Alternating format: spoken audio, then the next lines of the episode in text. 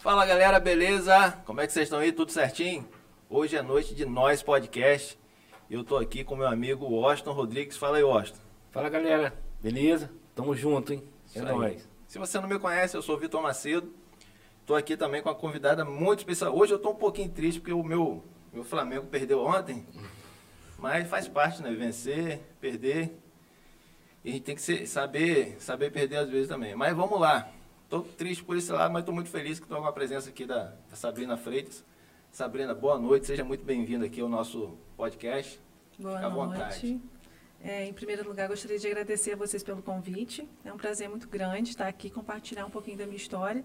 Espero que eu é, tenha alguém possa aproveitar o que eu vou falar aqui hoje. Com certeza. Só você já estar aqui já é uma, é uma lição de vida que a gente vai esperar muita gente. Pode ficar tranquilo, pode ter certeza. É verdade. Não é isso, Austin? Então, Sabrina, também eu fico, me sinto honrado em nome não só do nosso podcast, mas dos meninos.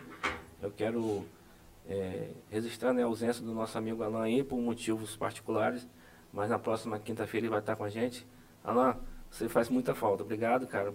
Um abração. No próximo vai estar aí, se Deus quiser, né, Austin? Isso. Então, eu me sinto honrado de você aceitar de estar com a gente. Sei que vai ser um, um bate-papo muito bacana. Fica à vontade. Eu sei que os nossos seguidores, tem muitos seguidores esperando aí para ouvir um pouco do, da sua trajetória de vida aí. É, eu gosto muito do- dos meus convidados sempre voltar um pouco o início né, da vida da pessoa. É, você, como nós falamos anteriormente, né, nos bastidores, você é, a sua terra natal é Santa Clara, né? O que, que, é- que, que representa é, Santa Clara para você, para você, sua família? É, toda a minha família é de lá, né? E eu sempre falei que acho que tem aquele período da adolescência, da juventude, que a gente quer sair do lugar que a gente mora e morar num lugar melhor. Mas eu sempre. Eu passei um período morando em Campos, mas mesmo assim, nesse período, eu contava os dias para voltar para Santa Clara, mesmo nessa idade né, de jovem, de adolescente. E Santa Clara, para mim, meus avós, meus pais, meus tios, é, realmente as minhas raízes estão lá e de qualquer lugar do mundo que eu for escolher, realmente vai ser Santa Clara. Gosto muito, com certeza. Continua morando em Santa Clara. Continuo. Estou lá pertinho da minha mãe. Que bacana. E aí, Sabrina, mas, a- a- em termos de, de Santa Clara, e Santa Clara não te impediu de você avançar na sua vida profissional? Você é, cursou, fez alguma faculdade, alguma coisa? Então, é, eu, ter- eu terminei o ensino médio né, e comecei a faculdade de radiologia, Sim. o tecnólogo, na verdade, né, mas não concluí. Depois logo comecei a trabalhar e até hoje não concluí a faculdade. Veio, veio a gestação, né? É, veio a vida né, de banho e tudo, mas penso Faz aí parte e do- com certeza fazer alguma coisa ainda. Nunca é tarde, né? Verdade, verdade. Você mora em Santa Clara desde sempre, né? Desde Sabrina? sempre, é. Qual a lembrança que você tem daquela época lá de Santa Clara? Porque teve uma época que foi assim, muita gente fala, o auge de Santa Clara, ali década de, de 90, 95, por ali. Era diferente, como é que era essa época aí? Ah, é, com certeza, era mais tranquilo, né? A gente não via muito, muito essa, essa marginalidade, né? E foi uma infância muito tranquila. Uhum. A gente falava que era Praia dos Mineiros, vinham muitos turistas para cá. E foi uma infância muito tranquila. Eu, eu lembro que a gente morava de caseiro lá em Santa Clara. Tem muitas lembranças boas da minha infância. E a gente contava os dias para o pessoal dessa casa vir, que a gente, né, aproveitava, ia muito na praia. Mamãe e papai sempre trabalhando muito. A gente aproveitava esse pessoal que vinha para a gente curtir um pouquinho. Foi, assim, uma infância muito gostosa mesmo. Santa Clara tem, tem muitas lembranças boas de lá.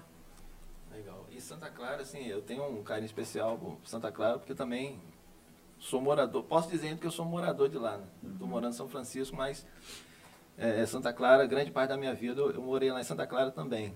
E lembro, assim, década de 90, a gente ia para lá, para Santa Clara lá, e tinha o Batelos, né? É, Muita gente no Batelo, era sempre lotado. Olha, chegava no calçadão assim, via na areia. Só via Muita aquela gente. cabeçada, você não via nem areia. é muita verdade. gente, mesmo, muita a maioria de Minas, né? É. Um abraço aí pessoal de Minas Gerais que está assistindo a gente aí.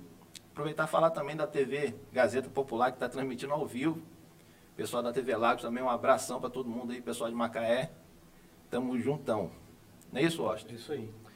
Sabrina, e na sua trajetória, né, você eh, já tem até um comentário pertinente da sua esposa aí, ó. Falando que Sabrina é novinha, você está voltando Falando de dé- década de 90, cara. Mas aí sabe eu já tava- né? A infância. É, a infância. Mas realmente Santa Clara é, marcou história na sua vida, né? Com Samir? certeza. Naquele período, como você falou, de adolescente, né? Realmente o que o Vitor falou, realmente foi uma praia muito é, é, frequentada, né? É, Mas e, o tempo foi passando, as coisas foram. As pessoas foram se distanciando, né? E você citou algo e você, no caso, seus pais foram caseiros. É. Conta um pouquinho disso aí. Eu sei que em Santa Clara, em Santa Clara principalmente, tinha muito isso, né? Tinha de muito, pessoas, é. né? De casa de veranista, De casa veranista, grande, né? é. Eu lembro, eu tenho muita infância, porque além da gente morar na casa de caseiro, a gente morava de caseiro, Uhum. eu lembro que a gente cuidava, meu pai tinha uma bobeira com a casa, a gente cuidava tão bem da casa, que Uhum. quando a gente foi sair da casa, o pessoal ficou bravo com os meus pais. Por que, que a gente estava fazendo isso? E por quê? Mas a gente estava construindo a nossa, né? Então a Uhum. gente ia pro nosso cantinho.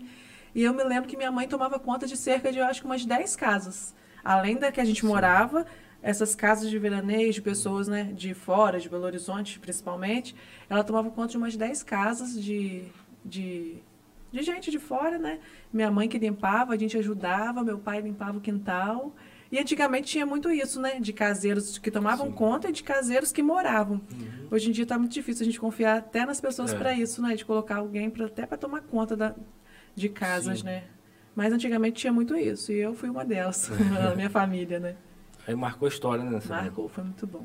E José tá falando aqui, ó, Sabrina é novinha. Quantos anos, Sabrina? Pode falar? 32. Nem tão nova. Não, se ela, já, já que tem um comentário aqui, tem um inscrito aqui, você- já perguntei logo. Nem tão nova assim. Mas uma, não, nova, jovem, né? Claro que 32 anos tá muito jovem e, e uma, uma experiência de vida muito grande, né, É, com E certeza. graças a Deus vitoriosa, porque estamos aqui, a gente tem um motivo só para comemorar, mas a gente vai falar isso daqui a pouco. É. Vai falar isso daqui a pouco. Lá em Santa Clara a gente pode reparar o seguinte, Washington. Uhum. Lá é um- uma mistura de sotaque. Tem sotaque mineiro, tem sotaque capixaba, que tem, é. É. um sotaque diferenciado, tem o sotaque carioca Carioca. e tem o sotaque de, de Itaperuna também. O pessoal de Itaperuna fala de uma forma peculiar.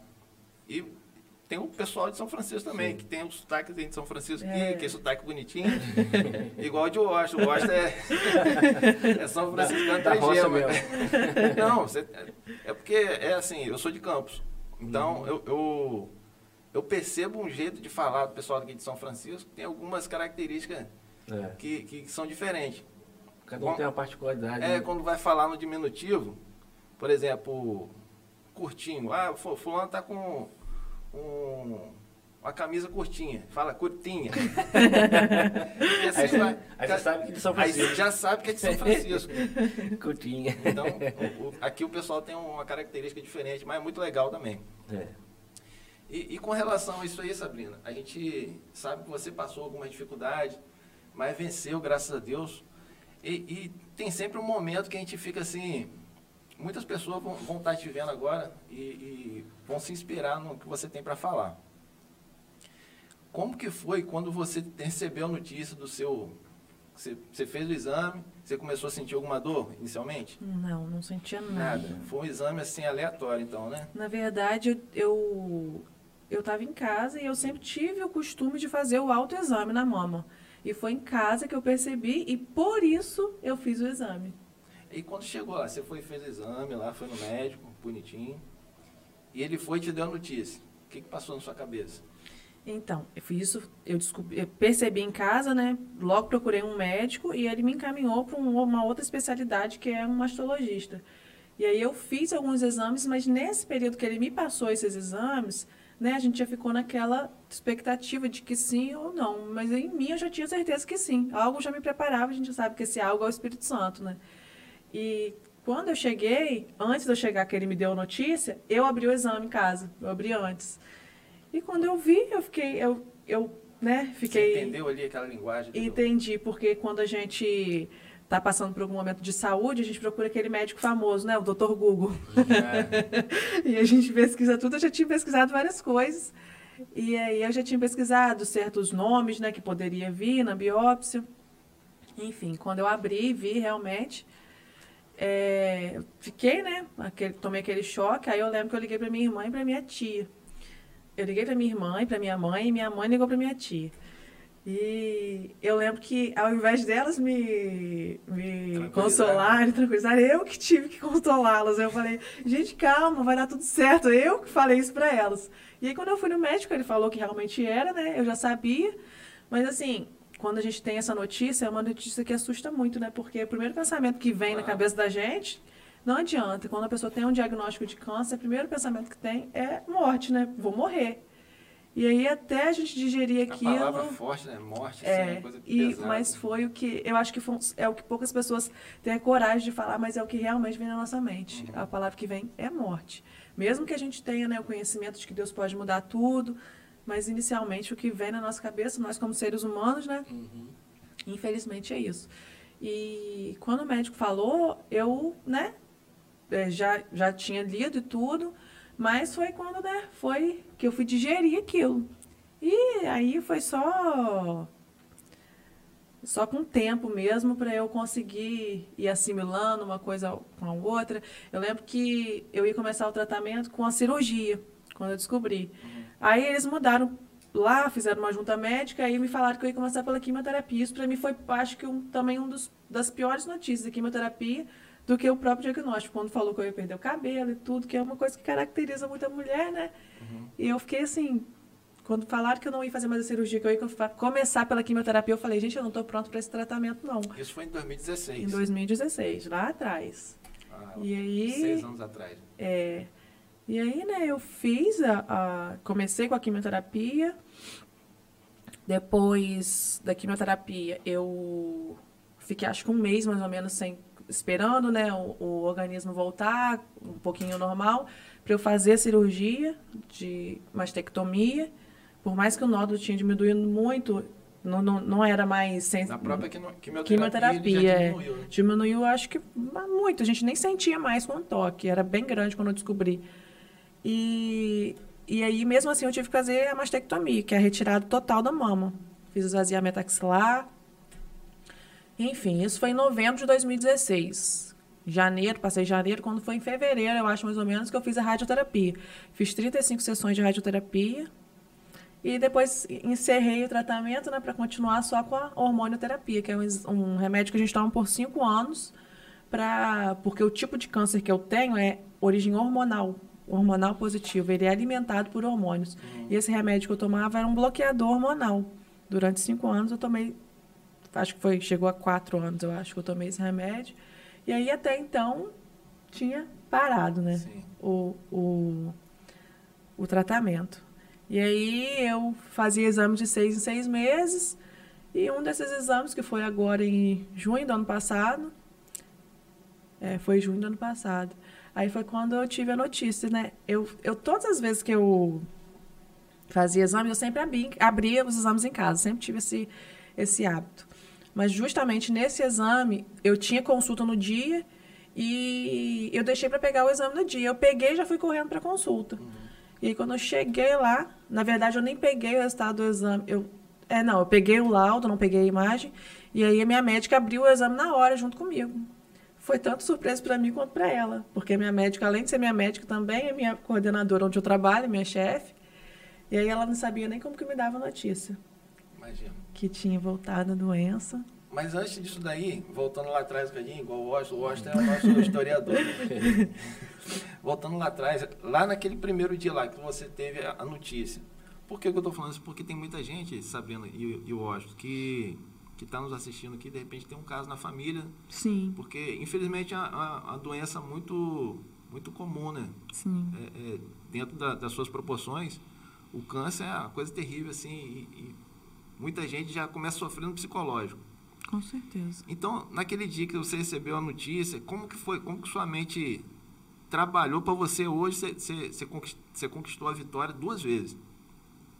Naquela primeira vez, aquela primeira, é, é, quando você recebeu a notícia, como que sua mente começou a montar aquela estratégia para poder avançar? Não, vamos vencer, vamos conquistar, vamos hum. lutar. Como é que foi esse processo? Então, eu acho que quando a gente desconfia de alguma coisa, eu acho que até nisso que você tá, deve estar tá querendo falar. Muitas pessoas têm aquele medo, né? De procurar, uhum. de. Mas eu, eu, eu tenho um pensamento. Eu acho que pior do que você ficar, ter medo do que pode né, ter ali, acho que melhor do que isso é você procurar e ter uma chance, né, de tratamento, porque hoje a gente tem, né, um tratamento de cura, né? Eu, quando desconfiei, isso foi numa sexta-feira, para vocês terem ideia, na, numa sexta-feira. Não tinha nenhum médico que eu pudesse marcar pelo particular ou pelo SUS no sábado. Eu fiquei desesperada, porque eu queria ir logo no médico para ouvir alguma coisa dele. Eu tive que esperar até segunda-feira. Mas você imagina, você, você pegou o exame lá, você mesmo viu, e não tinha nenhum médico para você Ah, não, isso, isso foi quando eu senti o nódulo. Isso foi na, quando eu senti antes de eu fazer o exame. Mas na, na, quando eu peguei a biópsia, se eu não me engano, acho que foi numa segunda-feira. E eu só fui mostrar dois dias depois, ah, foi tá. numa quarta-feira. E esses dois dias depois, como é que foi? Nossa, eu já, por mais que eu já soubesse, né, que eu já, já tinha lido ali, mas você queria escutar de um profissional, né, de um médico. Sim. É angustiante. Eu acho que a pior parte é a parte da espera. Na verdade, a pior parte não foi nem essa. A pior parte é quando você vai no médico, que ele te passa a biópsia e você fica naquela ali até saber o resultado. É angustiante mesmo. É muito terrível. Isso aí realmente é um dos, dos, das piores fases do tratamento. E como é que você fez a partir daí? Depois que você foi, aí você foi no médico, o médico conversou com você, te deu a notícia assim oficialmente, né? Uhum. E como é que sua mente trabalhou para você é, é, conquistar a cura, para você ir em busca da cura? Então, é, quando, né, quando o médico me falou, eu pensei em tudo que eu tenho para viver ainda. Eu tinha, na época eu tinha 26 anos, hoje eu tenho 32. Na época eu tinha 26 anos, né? Se eu estou fazendo as contas certas. É. é. Eu tinha 26 anos e eu pensei no meu filho que tinha 3 anos. Eu pensei que eu tinha uma vida toda pela frente ainda, em várias coisas que eu ainda queria fazer. Quando eu recebi, eu falei assim, meu Deus, e agora, né? A gente não adianta. Por mais é, espiritualizado que a gente esteja, não adianta que venha esse pensamento na nossa mente. Mas a gente pensa nas coisas boas que a gente ainda quer viver e nas promessas que Deus faz para a gente antes disso. Então a gente se apega, eu me apeguei muito a isso. Acima de, acima de todas as coisas na minha vida, eu me apego muito a Deus, a fé que eu tenho. E a minha família, o meu filho, eu pensava muito no meu filho. E, né? e a gente vai buscando. E eu tenho os nossos momentos que a gente fica mais enfraquecida, claro. Mas eu acho que os médicos mesmos mesmo falam, né, que 90% do tratamento é a cabeça da pessoa. Se a pessoa não estiver bem psicologicamente, não vai conseguir vencer. E foi nisso que eu me, na minha fé, no meu filho, nas coisas que eu ainda queria viver, em tudo que Deus ainda tinha me prometido, e foi nisso que eu me baseei para eu conseguir seguir em frente, porque fácil não é não. Eu, eu lembro que na época você, eu cheguei a te ver algumas vezes com lencinho na cabeça. É. Mas sempre com um sorriso no rosto, sempre com, com a maquiagem é. feita ali direitinho. E, assim, a gente imagina as pessoas que recebem um, um diagnóstico desse aí, é normal de ficar, ficar triste, acabar ficando um pouco é, desanimado, mas qual o conselho que você dá para a pessoa que recebeu hoje essa notícia, ou então para o familiar dessa pessoa? O que, que você, assim, que, você tem de positivo para passar, uma vez que você já, já passou por isso também? É. Só um minutinho, Sabrina. É, vamos deixar essa pergunta para frente um pouquinho, Matheus? Vamos, vamos. Que até porque... Você quer deixar para o final, né? Não, não final não. Isso aí eu sei que vai... É, vai muitas pessoas estão esperando isso aí. E aí seria daqui a pouquinho mais. É, Sabrina, voltando atrás um pouco, é, desde o tempo que eu te conheço, sempre era Sabrina. E você foi é, teve né, um, um, um, nome, né, um apelido, até mesmo começaram a te, um título de Sassá. Esse Sassá já existia ou foi nesse período? Foi nesse período. Tá.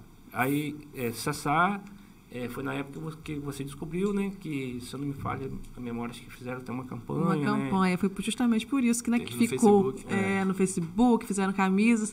Eu lembro que eu, eu trabalho, já trabalhava na prefeitura e uma amiga minha do meu serviço teve a ideia de fazer uma campanha, né? Somos Todos Sassá, que é a, a hashtag. Uhum. E junto com ela, uma outra amiga minha, que é Paula, as duas tiveram essa ideia juntas, só que juntas, mas separadas, Sim. ao mesmo tempo, né? Uhum. Que eu uhum. quero dizer. Elas tiveram essa ideia ao mesmo tempo de fazer uma campanha, para mim, motivar mesmo, uhum. para fazer ali, para todo mundo vestir a camisa entre amigos. Mas isso tomou uma proporção tão grande no município que todo Sim. mundo aderiu muito a essa campanha que todo mundo, até hoje eu vejo muitas camisas aí que o pessoal fez na época, o pessoal aderiu mesmo à campanha. É, isso foi realmente repercutiu no município. Foi, né? é. Por isso que ficou. Poucos, né? Sassá, foi... somos todos Sassá, ficou e até hoje eu, todo mundo me chama de Sassá. É. Então, Sabrina, mediante desse período tudo que você passou, inclusive essa pergunta que o Marcelo te fez aí, é, qual, qual, quais foram, né? De repente, não, não foi uma, né? De repente tem alguma, de repente até é, com uma particularidade diferente. Mas qual, quais foram as pessoas mais importantes para você naquele momento que você descobriu e no decorrer dessa, dessa essa recuperação, no caso da cura? Para você, quem foi essas pessoas? Ah, sem dúvida são as pessoas que estão mais próximas de nós, né? uhum. né? a gente tem muitos amigos, mas a família é muito fundamental. Minha mãe, a minha irmã sempre junto comigo, o meu filho, os meus amigos mais próximos. É, eu tenho muitos amigos, eu tenho muitos familiares que são muito próximos de mim, né? Mas quem ficou muito perto ali de mim foi minha mãe e minha irmã, que até hoje são meu, meus dois braços, o esquerdo e o direito. E naquele momento, no caso, o Bernardo tinha três anos, né? É, você teria que, muitas vezes, mostrar força, né? Mediante né, é, do problema, não só para o seu filho, pela sua casa, pelos seu, seus parentes, né? E como o seu psicológico, naquele momento, o, o, o, o Sabrina, teve um momento, tipo assim, você pensou em desistir? Não, desistir não. A gente fica assim, tem momentos que realmente são muito difíceis. Não é fácil, porque assim, a gente toma uma responsabilidade muito grande de todo mundo quer te ver muito bem, então te, né, te dá um título de muito forte, de muito guerreira, mas a gente também tem os nossos momentos, né, que são muito difíceis. Eu nunca pensei em desistir, mas foram momentos muito difíceis. Eu lembro que é, quando eu fui raspar o cabelo, eu tinha muita, muita preocupação no que meu filho ia imaginar, né? Tadinho, tinha três anos. O que ia passar pela cabeça dele? Só que Deus cuida tanto dos detalhes que quando eu, eu não quis que ele visse, né? Porque ele poderia até. Tinha três anos. Daqui a pouco ele dava uma máquina, qualquer coisa que ele visse, ele queria passar na cabeça. Uhum. Eu não queria que ele visse. Então eu estava no quarto, ou ele estava no quarto, não me lembro. E quando ele me viu, foi uma coisa tão natural, ele aceitou de uma forma tão natural, ele só olhou e falou assim, mãe, você tá tão linda, mãe. e aquilo foi, continuou natural, e ele até hoje, na época, é o que me deu força, né? E hoje é o que continua me dando força, foi assim, mas desistir não, nunca, nunca pensei em desistir. Aí, na época, né, aderiu os lenços, né? Assim os lenços, cortou é. o cabelo. Teve, né, aquela coisa ah, de querer usar, da época, né, da uhum. peruca, mas eu não quis, eu quis usar lenço mesmo, andava muito careca, todo mundo se assustava. Na verdade, é um diagnóstico, tanto o diagnóstico quanto o que ele causa na pessoa depois, assusta muitas pessoas e a gente tem que ter muito, né?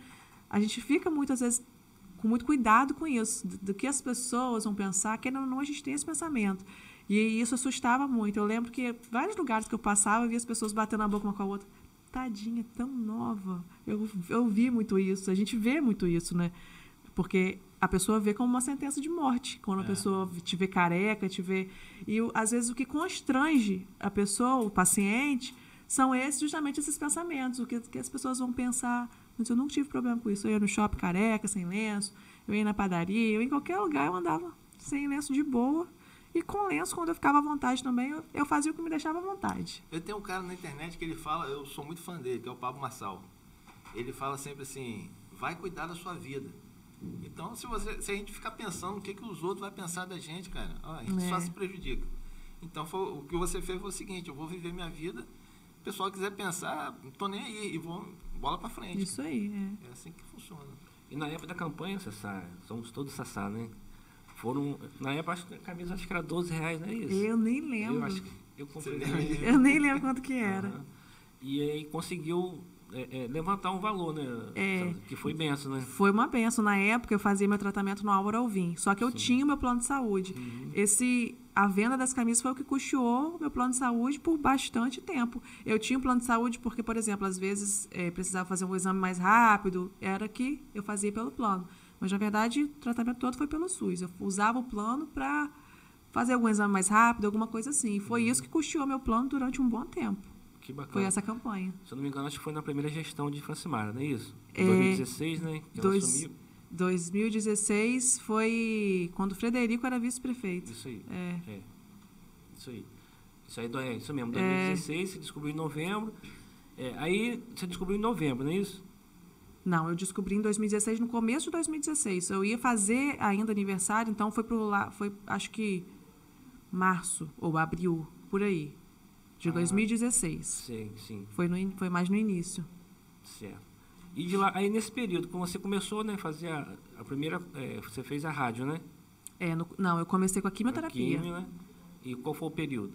Foi de, eu comecei aqui, na verdade eu comecei em abril Né? Aí demorou um pouco ainda de tempo para a gente resolver o que, que ia ser feito, tanto que eu ia primeiro operar e depois eu ia fazer a quimioterapia. Acho que eu comecei a quimioterapia em junho, maio, eu acho. Descobri em abril, a quimioterapia comecei em maio e fiquei até outubro. Aí quando foi no.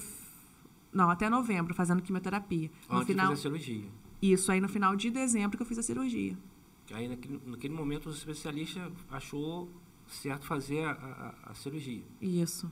Fiz a quimioterapia durante esses meses, né? Foram, foram oito ciclos de oito quimioterapias e em dezembro que eu operei, depois das oito quimioterapias. Que fazia de 20, 21, 21 e 21 dias. Hoje meu protocolo é totalmente diferente. Mas naquela época eu fazia de 21 e 21 dias a quimioterapia. Sim. Então, Sabrina, é, antes de responder a pergunta, Macedo, que você fez para ela, vamos falar um pouquinho dos nossos parceiros, né? Sim, Nossos sim. parceiros.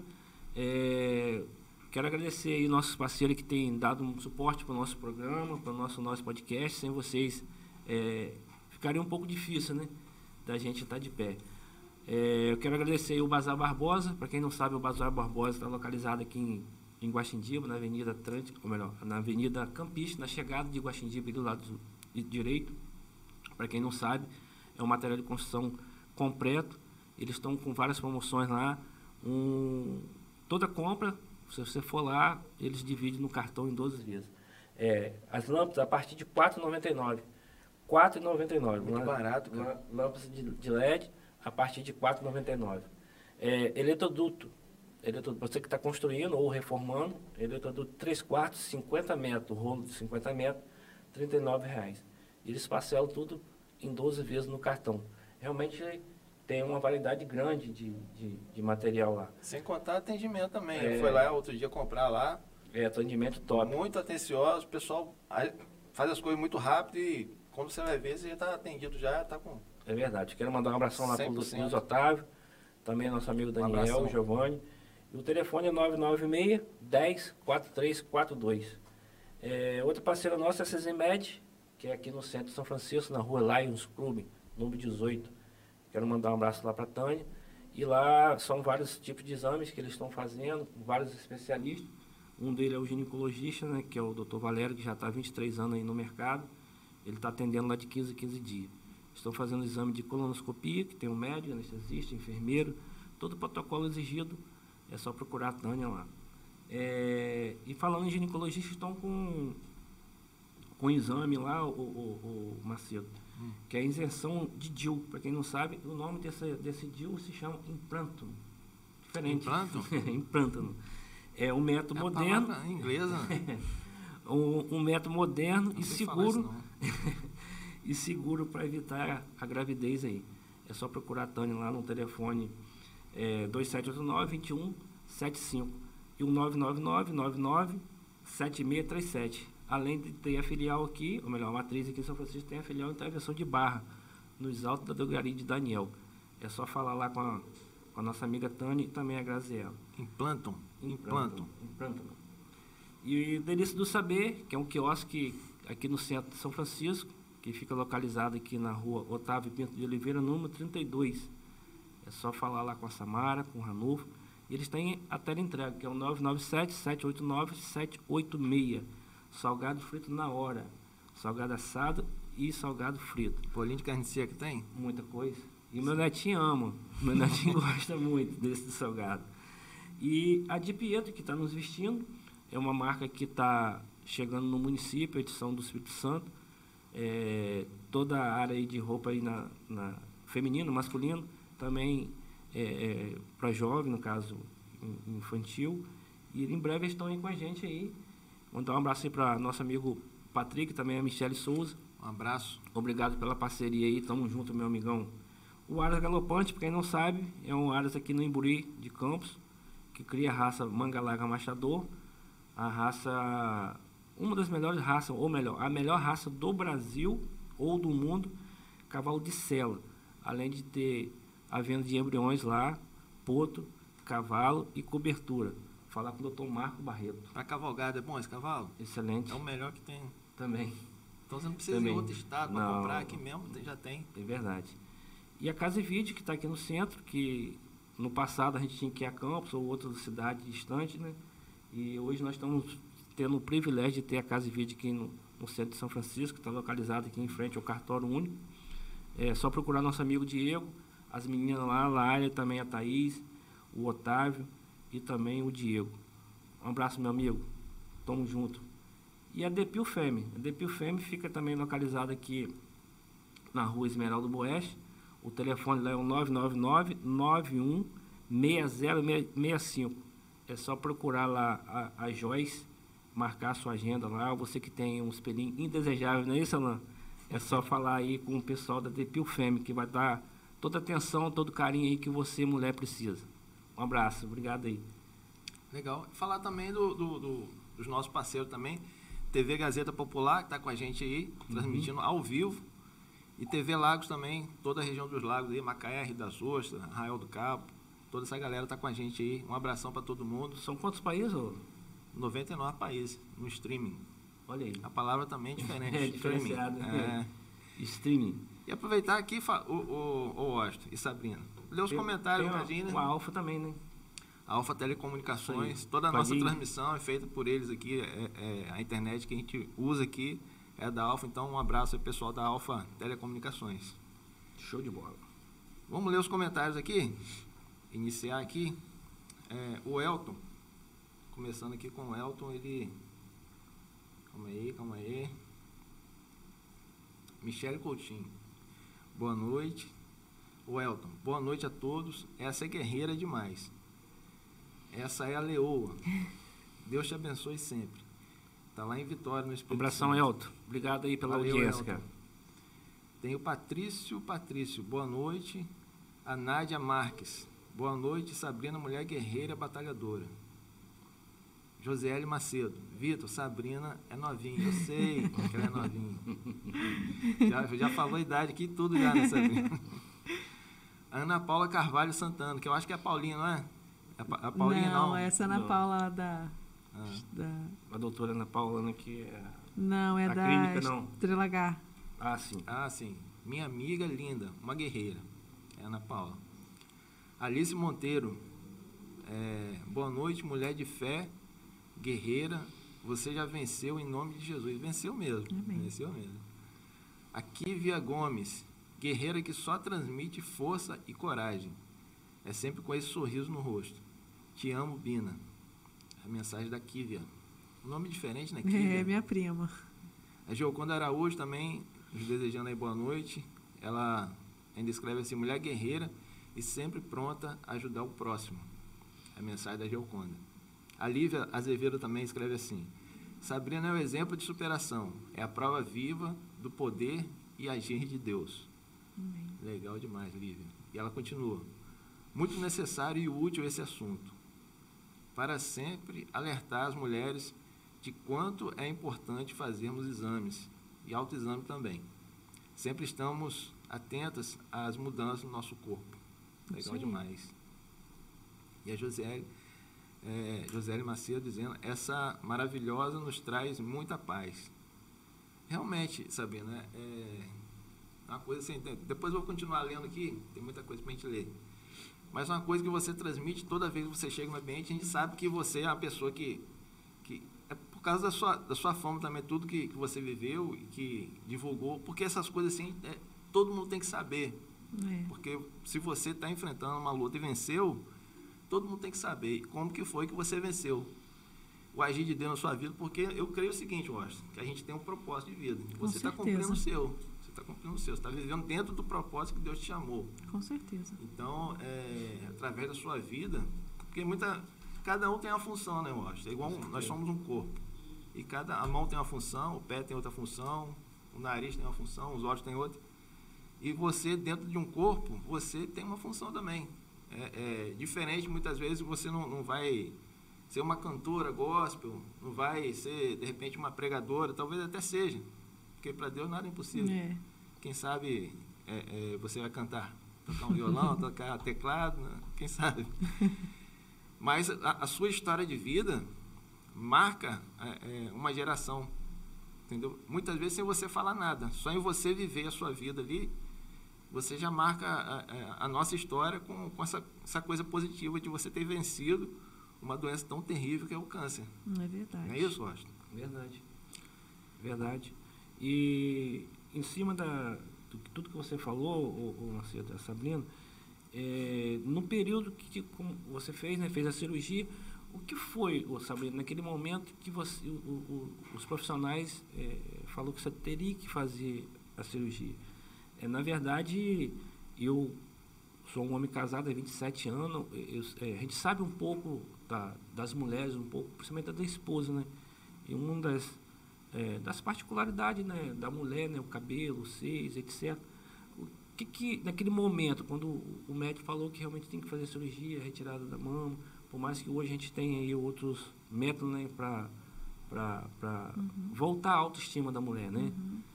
O que, que passou na sua cabeça naquele momento? Eu sempre falo isso, que o câncer é uma, além de ser uma doença, né, que, a, que afeta muito o nosso emocional, psicológico, ele afeta, o câncer de mama afeta diretamente a feminilidade da mulher, né? Sim. Porque a gente sempre, né, o cabelo, né, principalmente, né, que é uhum. o que uhum. mais as pessoas veem, e a mama, né? Então ele afeta diretamente a nossa feminilidade. Mas eu vou falar como experiência própria isso dói, machuca, né? A gente saber que a gente vai ficar, a gente é mutilada, a gente, né? É assim que a gente deve falar, é porque é realmente a verdade, a gente é mutilada. Mas a vantagem da gente viver é tão grande que isso ficou para trás. Fica em segundo plano. Fica em segundo plano. É, é assim, a gente não deve falar, eu, eu sempre falo isso, nunca fala para alguém que vai que vai passar por um processo de quimioterapia, enfim, ah, o cabelo cresce, porque aquilo também é doloroso, é muito doloroso perder o cabelo. Gente, vocês não fazem ideia. É muito doloroso ter que tirar a mama. Só que, no, assim, de forma pessoal, para mim, isso é a minha experiência. A minha vontade de viver é tão grande que isso aí é uma coisa que eu, eu, eu pensei, não, isso aí eu posso ajeitar depois. Isso aí depois, quando tudo passar, né, eu vou conseguir ajeitar, arrumar, vai voltar ao que era antes, ou senão vai ficar parecido. Mas hoje vamos pensar na cura. Eu pensava assim, na, na época eu só pensava nisso que tinha que fazer, eu sempre, eu sempre até hoje, eu falo isso muito com, com a minha médica e falava com outro médico que cuidava de mim na época. Eu falava, gente, eu, eu o que tiver que fazer, vai ter que fazer. Eu não vou contra o que vocês falarem, o que tiver que fazer, eu vou fazer. E é assim que eu, que eu vivo até hoje no tratamento também. Isso aí depois a gente conserta. Por mais que doa, mas depois a gente conserta. Para tudo ter um jeito. Eu penso Sim, assim. o principal é estar é tá vivo, é estar tá sofrendo aquilo que Deus deu é... de mais importante que a gente tem, que é a vida. Né? Com certeza. E continuando aqui, eu acho, pode continuar aqui você quer? Pode sim, pode sim. Então, é, a Kelly, Kelly Souza, tem, inclusive teve aqui com a gente aqui no podcast, foi uhum. legal demais. Eu não estava no dia não, mas acompanhei. Top demais bate-papo aqui. Ela fala assim, ó. Essa cadeira realmente precisava dessa menina mulher. Sou suspeita a falar dela. Sempre deixo claro, principalmente, que ela é, é inspiração para meus dias ruins onde nada pode apagar nosso sorriso. Aí eu estava até falando sobre essa questão de inspiração, é, é, assim, não tem jeito, é uma responsabilidade que você tem, porque a, a trajetória que, de vida que você passou é inspiradora, tanto para mulheres quanto para homens sim, também, sim. né, Washington? Uhum. É, é, então, não tem jeito.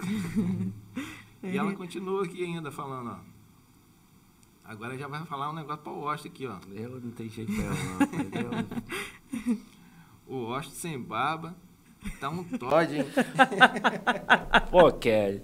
Aí você me quebra, hein? Isso aí é segredo meu e seu, caramba. Como que é? segredo todo mundo tá vendo. Pô, esse Todd aí não é pra qualquer um, não, mas você que dá um Todd nessa academia, acabando com tudo. ai, ai. E outro dia eu até falei, né? Você tá meio de barba, tá fazendo as pazes um pouco. Já fez a barba, agora só falta, só falta cortar o cabelo. e o Adalberto Santos Silva. Vai, Sabrina, nossa guerreira. Ou seja, para homens e mulheres você é uma referência, é uma inspiração, é assim. É, é um instrumento de Deus na vida de muita gente. Por isso que eu estou falando com você que é uma pessoa que marcou nossa geração, né? Sim. Não, acho, pela Sim. história de vida.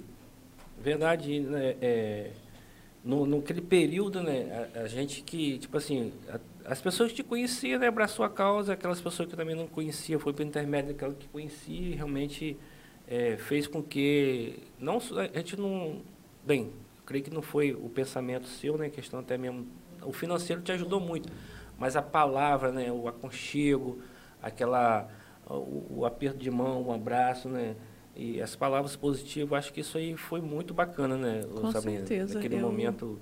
Eu acho que eu hoje eu tento tratar melhor as pessoas, por mais que às vezes a gente não consiga, né, porque a gente é uhum. é ser humano. Mas eu penso muito nisso, porque quando a gente chega num lugar, a gente quer ser abraçada, quer ser bem tratada, a gente quer, às vezes, quantas pessoas Deus usa para falar com a gente, por que não a gente ser um instrumento de Deus para falar para as pessoas? Eu penso muito nisso. Às vezes, né, quantas pessoas foram usadas por Deus para falar comigo, né? E por que não Deus me usar para isso? Por que uhum. não? Eu sempre penso assim. E toda vez que eu né, fico um pouco mais triste, e vem aquele pensamento né, de, de, de tristeza mesmo, e sim, eu, eu não pergunto a Deus, meu Deus, por que, que isso está acontecendo comigo? Desde, isso é desde sempre, eu sempre falo isso. Eu nunca pergunto a Deus por quê, eu sempre pergunto a Deus, Deus, o que, que o Senhor quer me ensinar com isso? Qual é o, o propósito do sim. Senhor na minha vida através disso? Porque Deus tem um propósito em tudo, sim. e é tudo é Ele que permite, né? E eu sempre peço a Deus a isso, que Ele, que ele me mostre o que ele quer com isso, que ele me use através disso, que se o meu sofrimento usar para para ser alguma coisa na vida das pessoas, eu falo com o Senhor, eis-me aqui, porque como o Vitor falou, né, a gente tem um propósito. E eu estou ainda descobrindo o meu propósito através disso tudo. Uhum. E eu falo muito com Deus que eu quero a minha experiência com Ele, eu quero que isso cresça cada dia mais e que se eu precisar e até o fim da minha vida, tendo que passar por essas lutas, mas aprendendo do amor de Deus, eu prefiro passar por essas lutas e aprender mais do amor de Deus e ser usado na vida das pessoas para isso. Eu, é, no meu trabalho, na minha casa, no meu, onde eu ando, se eu puder ser bênção, é isso que eu quero ser, independente do que Deus quer usar através disso. Que bacana. Inclusive o comentário que você fez em relação à minha esposa, inclusive mandar um abraço para você, Joconda. Te amo, tamo junto. É, na, época, na época que, que é, a Francimara né, implantou a Nupri, Nuprapac. Nuprapac, né? Foi um, uma, uma, como que a gente fala, foi uma, um gol de placa da Francimara em relação a isso aí, e mais do que nunca ter você ali como a pessoa, né, um, uma pessoa de frente, né, no caso, uma, uma funcionária ali, é, tem tudo a ver com, com, com o espaço, né? E realmente você está ali sempre com um sorriso é, é, é, é pronto para ajudar, pronto para às vezes que a pessoa chega ali, né, já com um diagnóstico, né, uhum. do que você está vivendo, e a pessoa está ali para ser feito, né, um tratamento, e você que passou essa trajetória toda aí, está ali sempre para dar aquela força para aquela pessoa. Uhum. E realmente você é um referencial ali. Inclusive, você, um período, você é, é, ajudou o meu sogro, que estava com um período aí de câncer de próstata, mas graças a Deus já foi curado. Mas é, realmente você está sempre ali com as portas abertas, sorriso no rosto. É. E foi é, é, algo abençoador aí, a, a Francimara aí para te dar essa oportunidade, né? Com certeza. Eu, quando ela me fez o convite, eu não pensei duas vezes, né? Uhum. Mas a minha chefe, que é a coordenadora do núcleo, ela, ela pensou, ela falou, gente, uma paciente oncológica trabalhar aqui, será que ela vai ter estrutura para isso? Ela ainda não me conhecia. e aí ela falou isso com o Francimar, ela falou que, será mesmo que ela vai ter? Mas mesmo assim ela fez o teste e a gente está aí até hoje. São, acho que, cinco anos do núcleo é. ali. E realmente eu acho que foi de uma de uma relevância. Nossa, uhum. meu Deus, vocês não fazem ideia de quantas pessoas. A gente pensa que não, mas nosso município tem muitos diagnósticos de câncer. E a gente ali é. A gente tem. Eu lembro quando eu descobri, minha tia tinha tido câncer. Então, ela que me deu né, toda a direção, o que eu ia fazer, Sabrina, vai ser assim. Ela me falou onde ir. Só que quando uma, uma pessoa descobre o câncer, a gente não tem. Eu tive porque minha tia né, teve e me ajudou com isso. Então a gente está ali para isso, para ajudar essas pessoas, para receber, para acolher. E eu sempre falo que se alguém quiser me fazer um mal algum dia, é só me tirar dali, porque eu trabalho com meu coração, eu amo trabalhar ali. Que bacana. Eu amo é trabalhar ali mesmo. E eu imagino quantas pessoas, centenas de pessoas devem ter passado ali por você ali, né? Muitas. Você sempre deixando uma palavra, um testemunho de, de vitória. Agora você imagina como esse momento hoje aqui é importante. Tem 16 mil pessoas online com a gente aqui na TV Lagos um abraço aí pessoal da TV Lagos. No YouTube também tem a galera. Pedir a você que está assistindo a gente pelo YouTube aí, se inscreve no canal. Tá vendo aí esse, esse é, é, esse nome vermelho escrito inscreva-se, clica aí, se inscreve, curte, você que não curtiu ainda, deixa um comentário aí pra gente aí. Seu comentário é muito importante, a gente precisa saber o que você está sentindo aí pra gente poder transmitir aqui, dar o nosso melhor para você. E pessoal, ó, 16 mil pessoas não é mole não, meu anjo. É.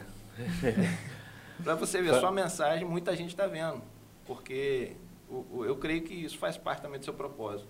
Essa multidão de pessoas está assistindo Uhum. a gente aí e sendo testemunho da sua, da sua trajetória, que você não acabou de contar ainda não. Mas É. o Rocha ele vai chegar lá. Aí, Sabrina, é, no período que você, você come- começou a fazer a, o- o- a- a rádio, né? Uhum. A rádio. O que, que é esse período de, de rádio? Você iria, né, ia faz- começar a fazer, você vai com, com, com, com o seu psicológico normal. E quando sai? Muitas pessoas já ouvi casos que a pessoa sai bastante abalada, não só no psicológico, mas o físico. O que, que foi para você esse período? Chegar em casa, chegar a casa, é, cuidar da casa, o filho de três anos. Como que foi, Cessá? É a quimioterapia, né? A no quimioterapia, caso, é. isso aí. É, então, é, é assim, a quimioterapia te deixa, né? Eu, na, na época, meu protocolo era de 21 em 21 dias.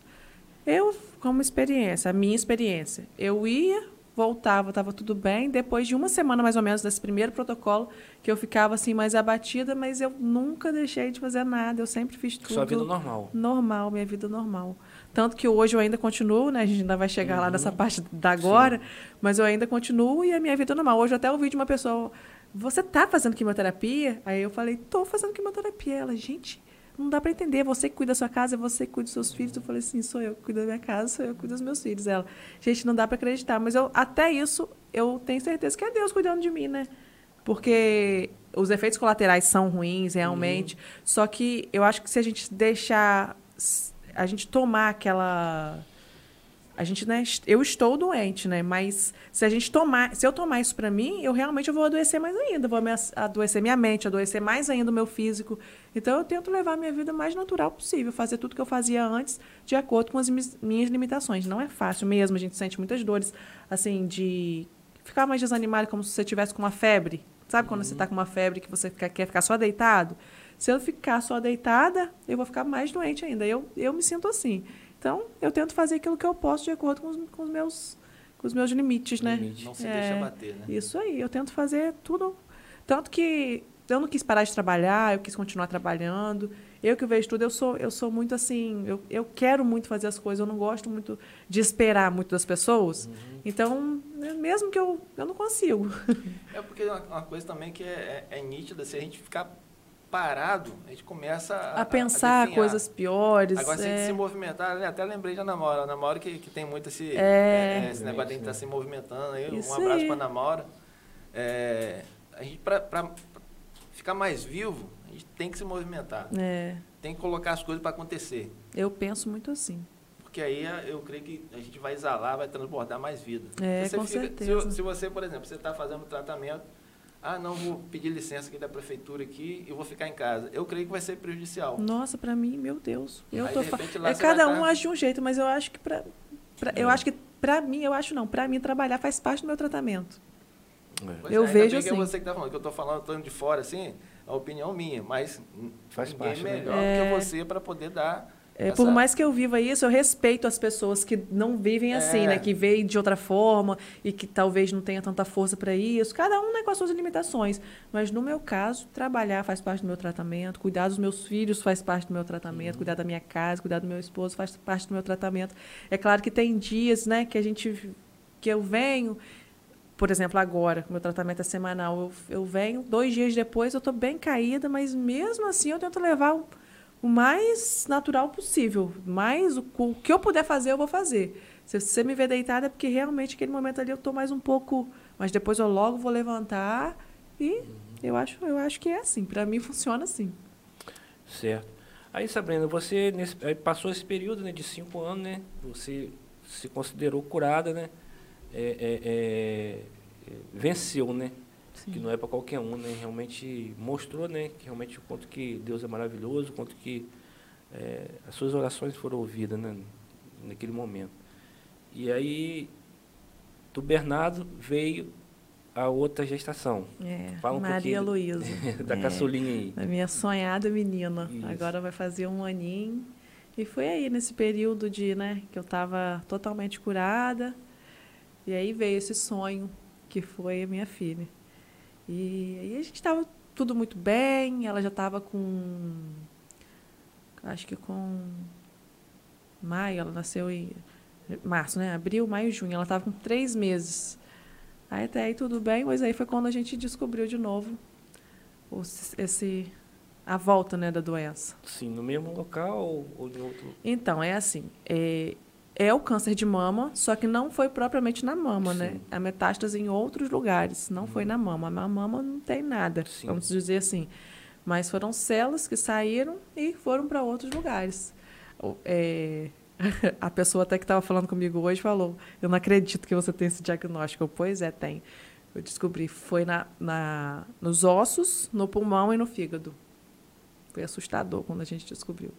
Eu lembro que no dia a gente tinha ido em campos para fazer outras coisas e ir na minha consulta do médico, que é da minha médica, que era coisa assim, que a gente ia fazer rapidinho, Rotina, a coisa- rotina, ia sair dali, ia- tinha várias coisas para resolver. Eu lembro que quando eu saí de lá, a gente foi primeiro na médica.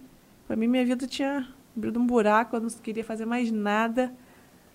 Foi assim, foi literalmente um buraco que, Sim. que abriu e eu caí.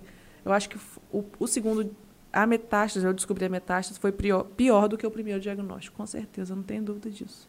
Aquele dia eu pensei assim, meu Deus, eu vou morrer daqui uma semana, eu vou morrer daqui um mês. Foi terrível. Mas você já não está sentindo dor de nada. Nada, eu não sentia nada. Minha médica perguntou, sabendo que você não está sentindo nada?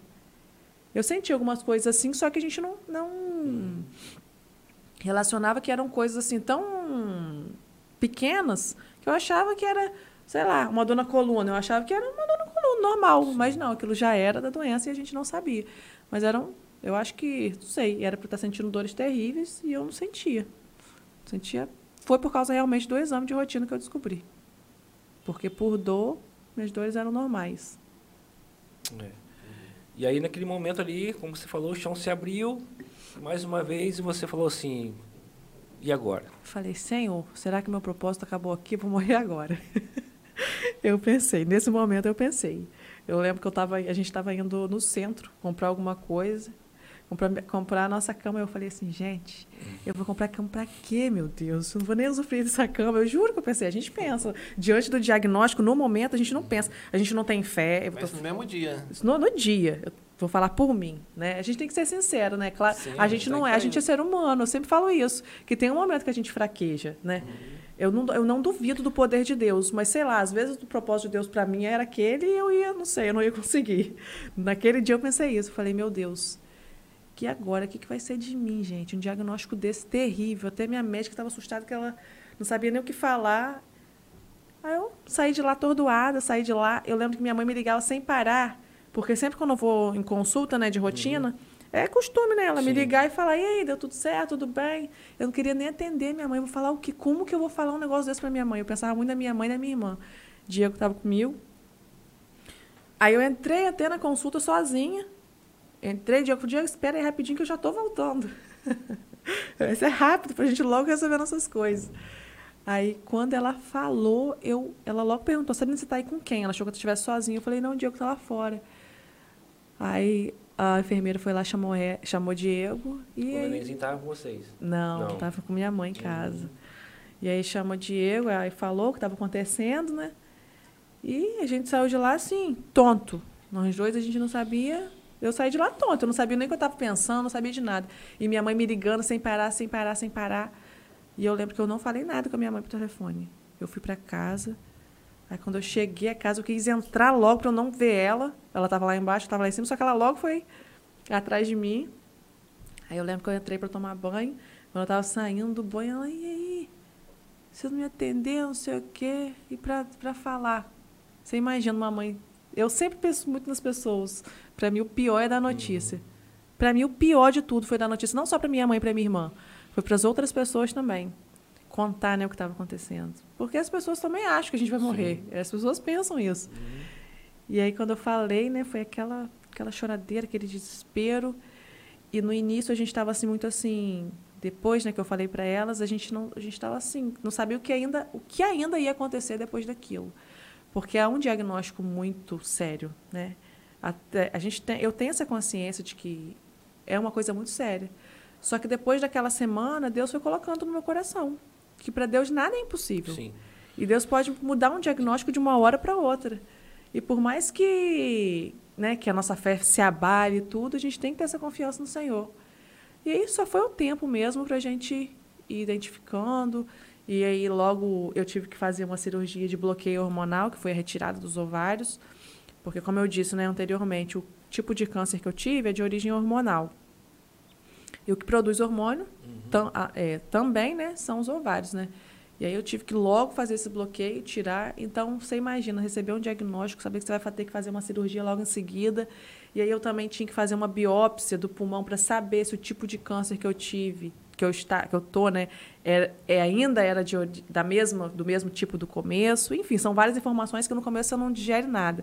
Até você começar a digerir aquilo tudo aos poucos, né, é é um pouco assustador. E aí eu fiz a cirurgia da retirada dos ovários. Depois eu ia fazer essa cirurgia da, do pulmão, que ia tirar um pouquinho do, do que estava no pulmão para ver o que, o que eu tinha ainda era o mesmo tipo do início. A gente sabia que era que a doença que tinha se, né, ido para outros lugares, mas não sabia se o tipo de câncer que, que, eu, que eu estava era o mesmo tipo ou se tinha tido mutação, porque isso pode ocorrer em determinada porcentagem de casos, que eu não me lembro quantos por cento. Não vou falar porque eu não tenho certeza. Mas acontece de mudar, esse tipo, o tipo de câncer mudar no decorrer dos anos. Então, para a gente ter um, um, tratamento mais certo, é, a gente queria fazer essa biópsia para, né? Porque eu ia ser beneficiada com uma outra medicação que eu poderia tomar que também ia me ajudar.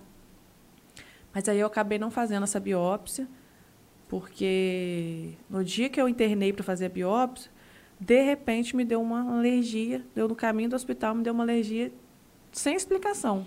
Eu nunca tive alergia a nada, medicamento, a, a alimento, nada. E no dia que eu estava indo para internar para fazer essa biópsia, foi numa terça-feira, eu tive essa alergia do, no corpo todo. O médico foi me avaliar e ele decidiu não fazer a cirurgia naquele dia pelo, pelo meu estado, né? Que poderia piorar alguma coisa depois. Mas só depois eu fui entender por que eu não fiz aquela cirurgia naquele dia. Porque na sexta-feira foi quando meu pai passou mal lá em Rio das Ostras. Se eu tivesse operado, eu não ia poder ir. E logo em seguida, ele veio a falecer.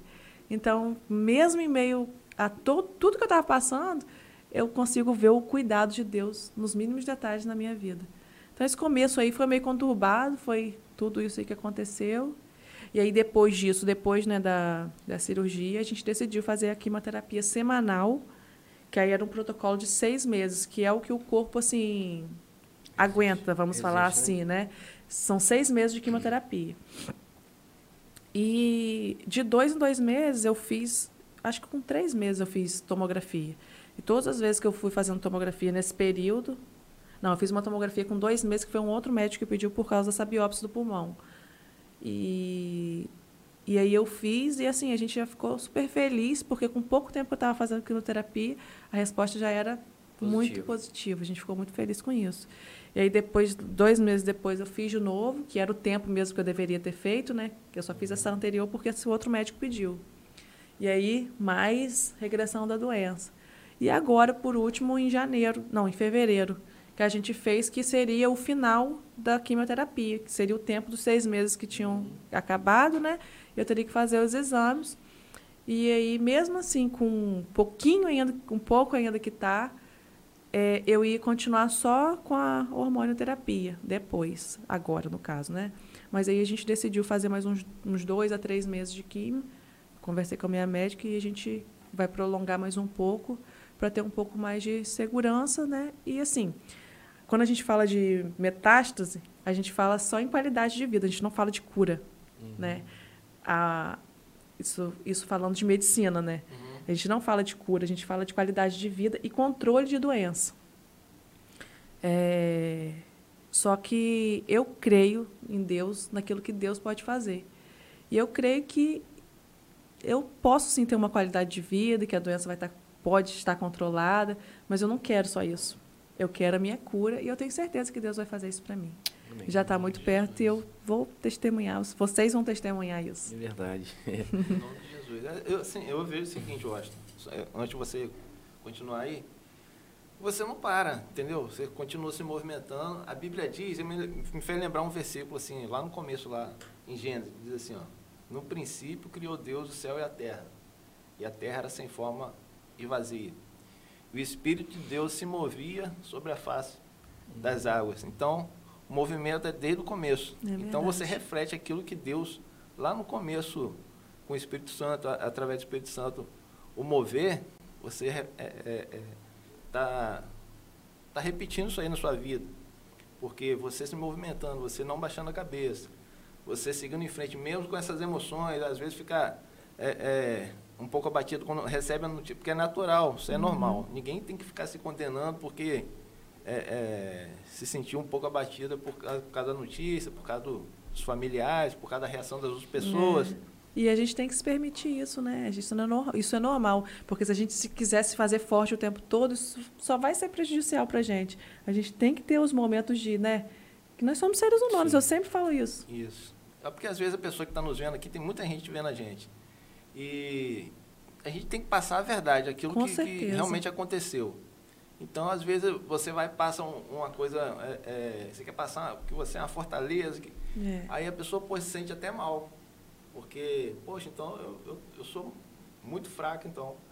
Mas não, você transmitindo aí que tudo que você passou, tudo que você sentiu, aquela pessoa vai se identificar com, a, com você e o restante da trajetória eu acho vai falar aí. Valeu, é, Sabrina, quando você recebeu, né, no caso a notícia, esse segundo diagnóstico aí, realmente o chão se abriu, né? E aí você passou um filme na sua cabeça, mas quando você chegou a casa, Bernardo lá para te recepcionar e também a caçulinha, que foi a promessa, né? A qual você pediu, Deus te concedeu aí ter uma menina, né? Um casalzinho. E ali foram é, é, é um mix de emoções né, que você passou, porque é, desistir agora, eu não posso. É, além de, das pessoas, além de Deus, em primeiro lugar, segundo a minha família, os, os filhos, né? É, como foi aquele momento? Tipo assim, te deu mais gás, te deu mais força, não é isso? Com certeza, tanto no momento que eu cheguei a casa, quanto até hoje. É o que me mantém nesse uhum. movimento. É o que me dá coragem mais para né, ter força. Quando eu, quando, a gente, quando eu cheguei a casa, que eu ainda estava com aquele pensamento né, de, meu Deus, e o que, que vai ser agora? A gente, eu ainda fiquei, né? Um, acho que uns dois, três dias, eu fiquei acho que umas duas noites sem conseguir dormir direito. Sim. Eu nunca tive problema para dormir. E isso que eu, eu, eu, pensava muito nisso. Eu falei assim, meu Deus, meu filho só tem oito anos, a minha outra filha três meses. O que, que vai ser dos meus filhos? Será que é isso que o Senhor quer para mim, Deus? Por mais que o Senhor queira que eu, que eu vá agora ou por agora, mas e os meus filhos? Eu pensava só nisso, eu pensava muito nisso. Eu falava, meu Deus, eu acho que eu tenho muito para viver ainda. Deixa eu, eu né, ter essa experiência com os meus filhos. E é isso que me mantém até hoje. Os meus filhos são as minhas os te meus motivos de levantar todo dia. Para estar tá de pé, né? Para estar tá de pé, realmente. Então, Sabrina, em cima do que o Marcelo te fez a pergunta né, lá atrás, é, realmente tem bastante gente nos assistindo, que está nos acompanhando. É, você é exemplo para muitas pessoas, principalmente para minha esposa, a gente sempre conversa ao seu respeito. E quando eu falei para ela que você aceitou de estar com a gente, até no primeiro momento você não pôde pelo fato dos seus exames que você é. falou, é, ela ficou muito feliz ficou feliz, não só ela, como outras pessoas, as amigas dela, amiga da gente, que realmente você iria trazer uma mensagem bacana para essas pessoas que estão nos assistindo, não é isso, Macedo? Sim. E aí, em cima da pergunta que o Macedo fez anteriormente, que eu interrompi, até mesmo para voltar um pouco atrás, é, eu gostaria que você falasse nessa câmera aqui, olhasse para essa câmera aqui, e aquela pessoa que levou a topada na porta, machucou a unha e já pensou em desistir. Tem muito, né, Macedo? Tem. A unha encravou, meu Deus do céu, que não sei o quê, reclamando, murmurando de simplesmente uma unha. E você é, é um espelho para nós, principalmente. Mas gostaria que você falasse para essa pessoa o que, que você passou, o que você está passando, realmente o quanto que Deus foi é, maravilhoso na sua vida, que, que essa pessoa está lá pensando em desistir por alguma situação tão pequenina mediante da, da, da sua situação. É, eu sempre falo que eu não gosto de assim diminuir a dor de ninguém, que por mais né que às vezes eu, o meu caso para mim é muito grande, Mas às vezes a outra pessoa está passando por outra coisa que para ela aquilo é muito grande, né? Eu sempre falo isso, que cada um sabe a sua dor, cada um sabe a sua luta e é o que eu falei aqui, eu vou repetir. Eu acho que em tudo Deus tem um propósito. Tudo que acontece na nossa vida, Deus tem um propósito. E se eu vejo essa, isso que está acontecendo comigo, né, que aos olhos humanos é uma coisa tão né, impossível, tão é, ruim, se eu vejo isso como um propósito, acho que todo mundo pode ver cada coisa que acontece na vida como também um propósito. Eu vejo muito isso. Eu falo que em tudo, não só nesse, nessa questão da minha doença, no que Deus quer me ensinar com isso, mas em tudo na minha vida. Então, que cada um que esteja assistindo também veja assim. É, pergunte a Deus por quê, o que, que Ele quer te ensinar com isso, né? o que que... É, às vezes Deus permite algumas coisas e a gente não entende. No momento dói, a gente chora, mas é, com certeza Deus tem um propósito, Deus vê o amanhã, a gente não vê o amanhã. E que cada um tenha isso no coração, que cada um saiba aproveitar de Deus aquilo que que, né, que ele está permitindo, porque tudo é permissão do Senhor. Eu sempre falo que não tem como a gente andar nos caminhos do Senhor e as, coisas, as coisas darem errado. O errado para a gente é o certo para Deus. É Deus desviando a gente de alguma coisa. Né? Até uma topada que a gente dá, até um tropeção que a gente dá, é a permissão de Deus. Né? Não tem como a gente querer a vontade de Deus e a gente andar de acordo com aquilo. Não é só você querer, é você querer e andar de acordo com aquilo. E as coisas darem errado. Eu vejo, eu, eu vejo isso 24 horas na minha vida. Às vezes a gente erra, né? às vezes a gente cai, às vezes a gente peca no dia a dia, o que a gente já, a gente já acorda, a gente abriu o olho, a gente está pecando, a gente está errando.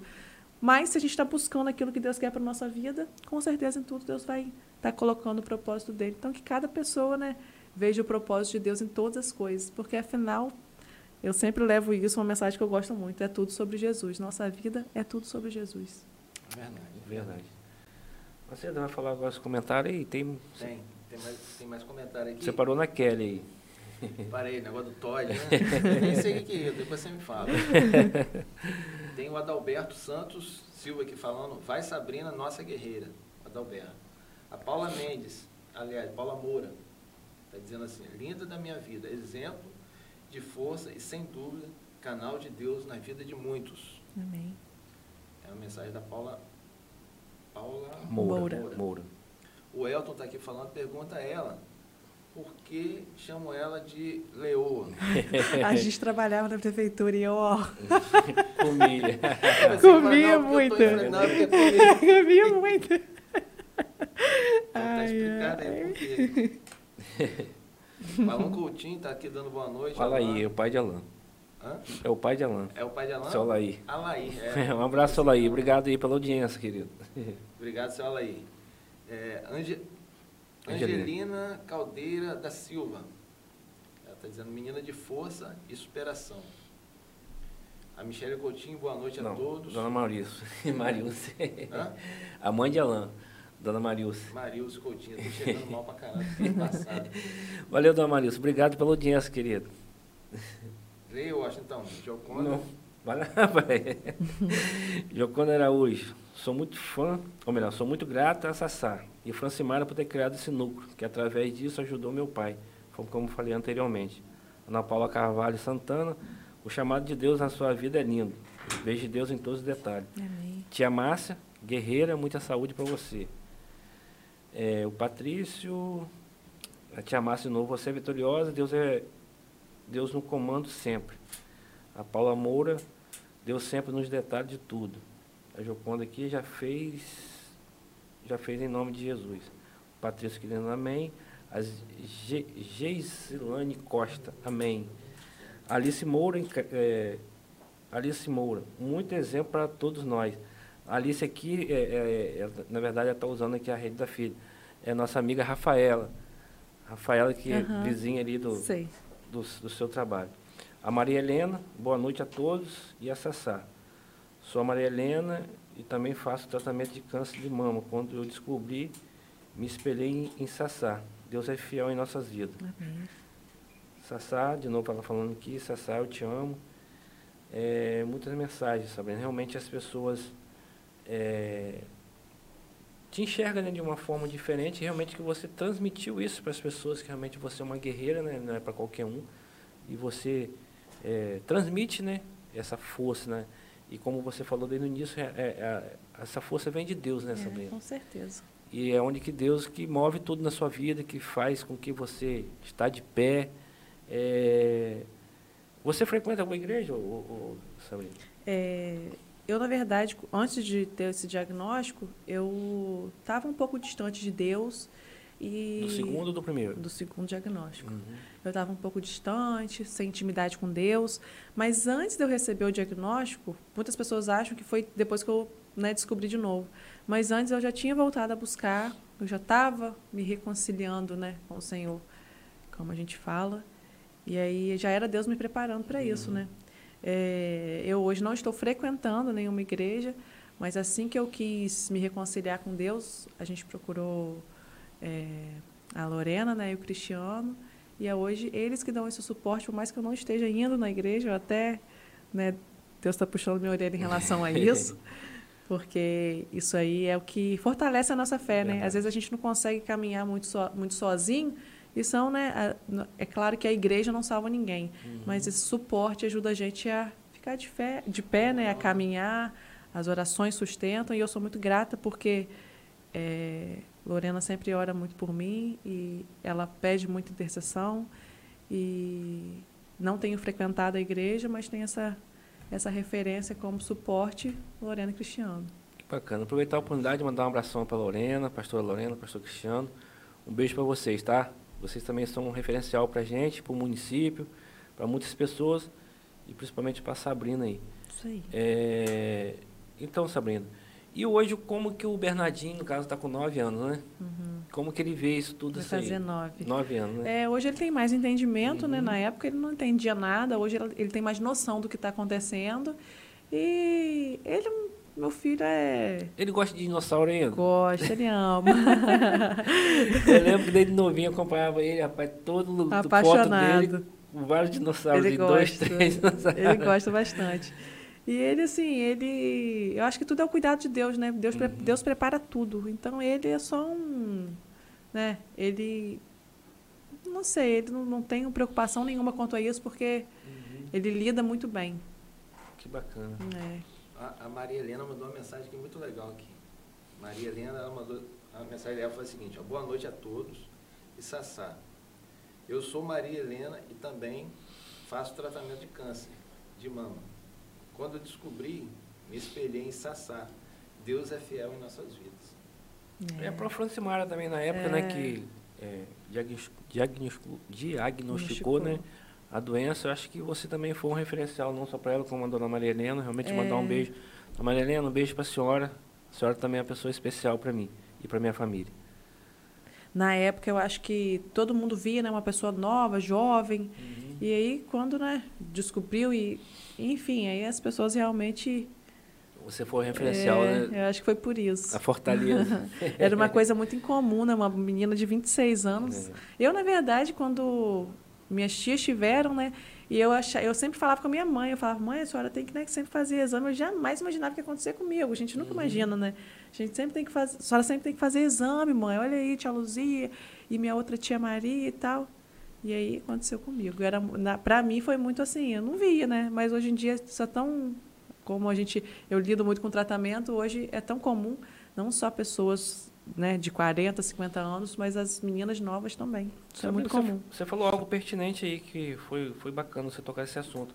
É, no caso, as suas tias tiveram. É. E se, hoje, como você está trabalhando né, na, na, nesse, nesse ramo, nesse meio, existe essa doença, tipo assim, uma doença hereditária, no caso? Que... É, tem um fator genético, né, que eles falam, que tem a probabilidade da pessoa, a probabilidade é maior. É maior. Quando já tem familiares que tiveram. Você acha que no seu caso? O meu, sim, teve um fator genético, com certeza. Tem duas tias maternas que tiveram.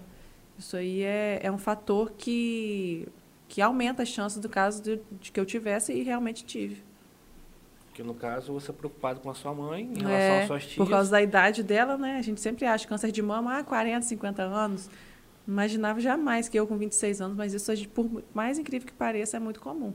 Câncer de mama em meninas, em moças mais novas, né? Uhum. Uma coisa assim que, que eu acho, assim, eu sou leigo, não sei tanto sobre esse assunto quanto vocês, o Roger trabalha na saúde também.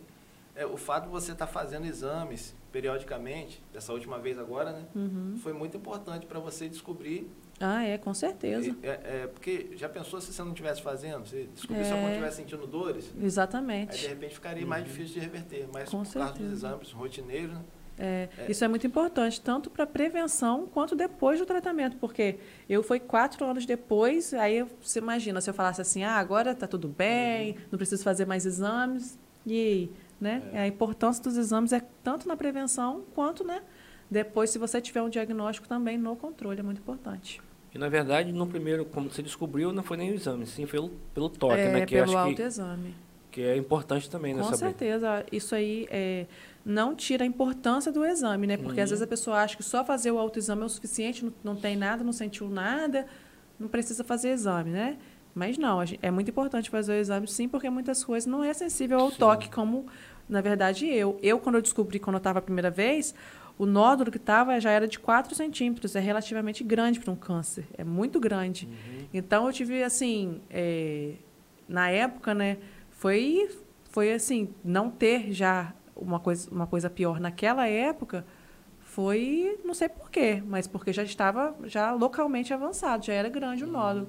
Por isso essa importância da gente fazer o autoexame, autoexame, e né? também os exames, né, rotineiros, né, ir no ginecologista, mastologista e sempre fazer os exames regularmente. Mas naquela época, você já descobriu que era por causa do, é, da, da questão hormonal? Da Na- primeira vez? Já, a gente já sabia. Tanto que o tratamento que eu fiz foi baseado nisso. Quando a gente faz a biópsia, de- é, depois faz um exame complementar para saber o tipo de câncer, e é isso que define o tratamento. Só faz o tratamento definido nesse, nesse tipo de exame. Aí sabe se é, pos- é hormonal positivo, se é hormonal negativo, se é triplo negativo ou triplo positivo. Tem umas. E Não é só relação- câncer, né? É- Tem os tipos ainda. Aham. E com relação à alimentação, teve alguma influência né, nesse, nesse tipo aí de, de câncer? Ou foi só hormonal, est- estritamente hormonal? Não, eu, eu não. Assim, o tipo de câncer que, né, que eu tenho é hormonal. Agora, os fatores que levam a pessoa a ter um câncer, é claro né, que uma alimentação saudável ajuda muito, exercício físico regular. Eu não sei exatamente o que me fez ter, às vezes, mas isso é muito relativo, né? Porque às vezes tem gente que faz tudo isso, mesmo assim, né, tem um câncer. Isso aí é, são fatores de risco que influenciam, que aumentam as chances, né, na verdade, de ter o câncer. Então, é muito importante, sim, a atividade física, alimentação balanceada, tudo isso colabora para que a gente não tenha ou tenha, né? A sua médica, a sua médica hoje é a mesma do, do- da primeira? Não, na, na, na primeira vez eu fazia tratamento no Álvaro Alvim. Uhum. E aí eu já tinha, agora eu faço tratamento no Beda, mas foi antes de eu descobrir agora de novo. Eu já, já tinha, durante os exames de rotina, eu já Sim. estava no Beda. No Bedo. Hoje minha médica é a doutora Elizabeth, Tão que também... quanto a, É, doutor Sandro, na primeira vez também foi assim, importantíssimo, gosto, gostava muito dele, mas agora é a doutora Elizabeth. E Eu que só, é, é aquela, essa que atende aqui também. é, ela é a coordenadora do grupo e também é Ah, médico sim. oncologista aqui no, a- aqui no Nuprapac, ela é coordenadora aqui do Nuprapac. Bacana. Minha chefe, minha médica, minha amiga. É bom aí para os munícipes, né, nossos conterrâneos, saber né, que é realmente um, um profissional nato aí que está no município, né? Eu sou suspeito para falar, mas ela é uma excelente médica. Quer mandar um abração para ela? É, um pra ela- Ele tá assistindo você lá. Ela né? é muito especial. Ela deve estar assistindo, ou depois, quem sabe, né? Ela sabe a importância que ela tem na minha vida. É. Ela é fundamental. Ela também é um, um como que eu sempre falo isso para ela, é um canal de Deus na minha vida. Eu tenho Uhum. certeza disso. Eu sempre falo que eu acredito muito em Deus e na medicina. Mas a medicina também é Deus, porque Sim. quem dá inteligência para o homem é Deus. Quem dá inteligência para o homem fazer uma medicação É. é tudo é Deus. Eu sempre falo isso. E ela é um canal de Deus na minha vida. Ela me trata como paciente, como Filho. amiga, filha. E eu tenho ela como mamãe. Ela é. Eu, quando Bacana. falo dela, ela é separada para mim, com certeza. Que E, bacana. a- a- continuando aqui com os comentários rapidinho, antes de Uhum. você continuar aqui, a Maria Helena faz uma declaração de amor que fala, Sassá, eu te amo. Maria Helena. É, Alice Monteiro em casa, que é o nome dela, Ali- Alice Monteiro em casa. É, bota um monte de coraçãozinho, maravilhosa. E logo embaixo ela fala assim, ó, que Deus abençoe é, Sassá, a sua vida, que o Espírito Santo de Deus venha estar te curando, te cobrindo de todas as bênçãos Amém. essa mensagem da Alice. E a Maria Helena mais uma vez aqui, manda mensagem. Obrigado, meu amigo e irmão em Cristo. Gosto muito de você, é para você, é, gosto. Obrigado também. Gosto muito de você e família. Deus abençoe você e família. Legal demais. Aproveitar, Washington, pedir o pessoal que está assistindo a gente aí, é, curtir, compartilhar com a câmera. Essa aqui, aquela de lá, aquela. Essa as aqui, duas. As duas. Então, por você que está assistindo a gente aí, comenta aí, curte, compartilha, se inscreve no canal, ativa o sininho das notificações e vamos para cima. Em relação à TV, a gente está saindo agora, né? É, mandar um abraço pro pessoal da TV Gazeta Popular, TV Lagos. A gente vai se despedindo de vocês, vão continuar, se você quiser continuar com a gente, é só você ir lá no, no, no seu aplicativo do YouTube, colocar assim, nós podcast, a gente está ao vivo, vamos continuar aqui com a Sassá. Um abração pessoal da TV Lagos aí. A gente fica por aqui. Até a próxima aí. E manda aí o Washington. Agora, Sabrina, é, a nossa prefeita, no caso a Francimara, que é, é prefeita do município, é, nossa, né? É, qual, qual a importância que ela foi, não só que você já trabalhava na prefeitura, né? Uhum. É, de, como você mesmo falou, que hoje o seu trabalho realmente é, é parte do seu oxigênio, né? Com certeza. É, ela também foi muito importante no, no, desde o período lá de trás na sua vida, em relação ao seu tratamento. É, na verdade, a gente se aproximou mais quando ela né, descobriu. É isso. É, é isso e aí. aí ela veio me procurou e a gente né, criou essa relação aí de que eu falo amigos do peito, uhum. que é amigas da mama literalmente, né?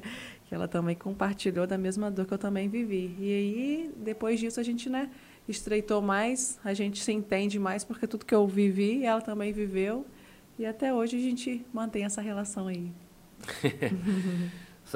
Francimar, ó, continuo com ela lá no trabalho. Né? eu falo isso para ela que eu já falei isso para ela, se ela quiser, alguém me quiser fazer um mal, é só me tirar de lá. o recado tá dado. Eu tô rindo aqui de outra coisa também, sabe? Porque o Bernardo, o Bernardo oficial falou assim: "Essa é a minha mãe". Aí, Aí depois ele manda de novo: "Mãe, eu te amo". Mamãe te ama também, filho. um abraço, Bernardo.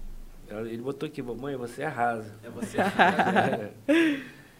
é o Bernardinho. Bernardinho gosta muito de, de dinossauro. Dinossauro. então, esse, esse papel da família é muito fundamental. Todo, uhum. acho que não só um tratamento oncológico, né, mas qualquer tipo de tratamento de saúde é muito fundamental a gente ter nessa essa rede de apoio. Eu, a minha rede de apoio é meus filhos, minha mãe, minha irmã e meu marido. Eu tenho assim muitas pessoas próximas, né? Muitos Sim. amigos próximos que oram, que estão comigo, muitos familiares que também estão comigo, as, as minhas tias, os meus primos, mas essa, esse círculo assim primeiro, né, que a gente tem, é. que eu tenho principalmente, é como se a gente fosse um ali. Eu, uhum. minha mãe, minha irmã, é, meu marido, meu cunhado, que são aqui, que estão comigo, vivendo 24 horas mesmo, né? Que estão vendo 24 horas de Sassá, não só quando eu rio, mas quando eu choro, quando eu me estresso. Uhum. E ter essas pessoas que, eu sempre falo isso, que deixam a gente ser vulneráveis, né? Uhum. Porque a gente tem que ter essa parte de vulnerabilidade. A gente precisa disso. É, essa, essa, isso é muito fundamental. A gente saber que, no mesmo momento que a gente for fraco, tem alguém ali né, para uhum. estar tá com a gente. Isso é muito importante. São essas pessoas que que é o meu círculo principal. Meu, meu marido que sempre está comigo em todas as consultas, a minha irmã que está ali, a minha mãe que está no suporte com a minha filha, ela e minha irmã. E assim, é como se fosse uma máquina. Só, tá, só funciona porque está todo mundo trabalhando junto. É o sério, né? Tá é, junto, né? É, ué. conversando uma vez com um amigo que é psicólogo, ele falou assim, quando a pessoa estiver passando um momento difícil, um momento de luta, um momento de guerra, que todo mundo passa você teve o seu, eu já tive os meus também, o acho com certeza já teve, uhum. teve os dele. Você que está aí nos assistindo também, com certeza, todo, todos nós passamos por dificuldade. E o que, que a gente tem que falar para uma pessoa dessa, que está passando esse momento difícil? Às vezes não precisa falar nada, só é. você estar tá presente. É. Se for de falar, não precisa falar uma, uma frase mirabolante, não, só falar assim, ó, eu estou aqui. Isso aí. Estou do seu lado aqui, o que, o que você precisar, você pode contar comigo. É isso aí. Isso aí já traz já uma, uma, uma estabilidade, já traz um. É como se fosse um porto seguro, né? Exatamente. Aí a gente fica bem. É. De repente aquela pessoa não vai ter nem aquele discernimento de, de, de falar alguma coisa, algum versículo da Bíblia, não tem problema. Só em falar que está ali, ó, eu estou aqui, pode contar comigo. Com certeza. Aquilo já é um alento. É, esse, esse tipo de mensagem são umas mensagens que eu mais recebo e vocês não sabem a importância que realmente isso tem. Eu, como pessoa que realmente preciso, vocês não sabem a importância que isso tem. Às vezes, uma pessoa, justamente o que você falou, não tem o que falar. E muitas pessoas falam comigo assim: Poxa, Sassá, eu não falei, nem falei nada, me encontro na rua por acaso. Não falei nada com você até hoje, porque eu estou sem coragem. As pessoas falam isso comigo. Mas, às vezes, é justamente isso. Só uma mensagem, ó, estou com você, ou. Enfim, isso Tô aí aqui, é pode importante. contar comigo. Isso aí, pode contar comigo. Isso é muito importante, gente. Muito importante mesmo, vocês não fazem ideia.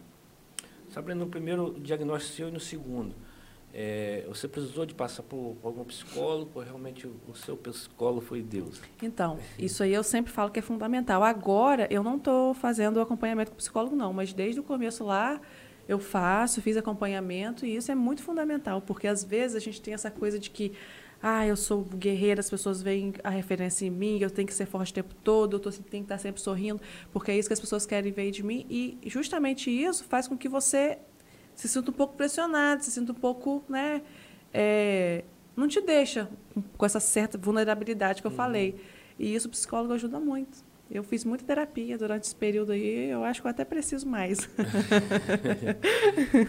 Então você passou um período aí com o psicólogo. Passei. Agora não tem, não estou fazendo tratamento, acompanhamento, mas com certeza, se eu fizer, não vai ser descartado, porque é fundamental. O acompanha- O acompanhamento com o psicólogo Te é ajudou bastante. Demais. né? Muito, Muito, proveitoso. muito mesmo.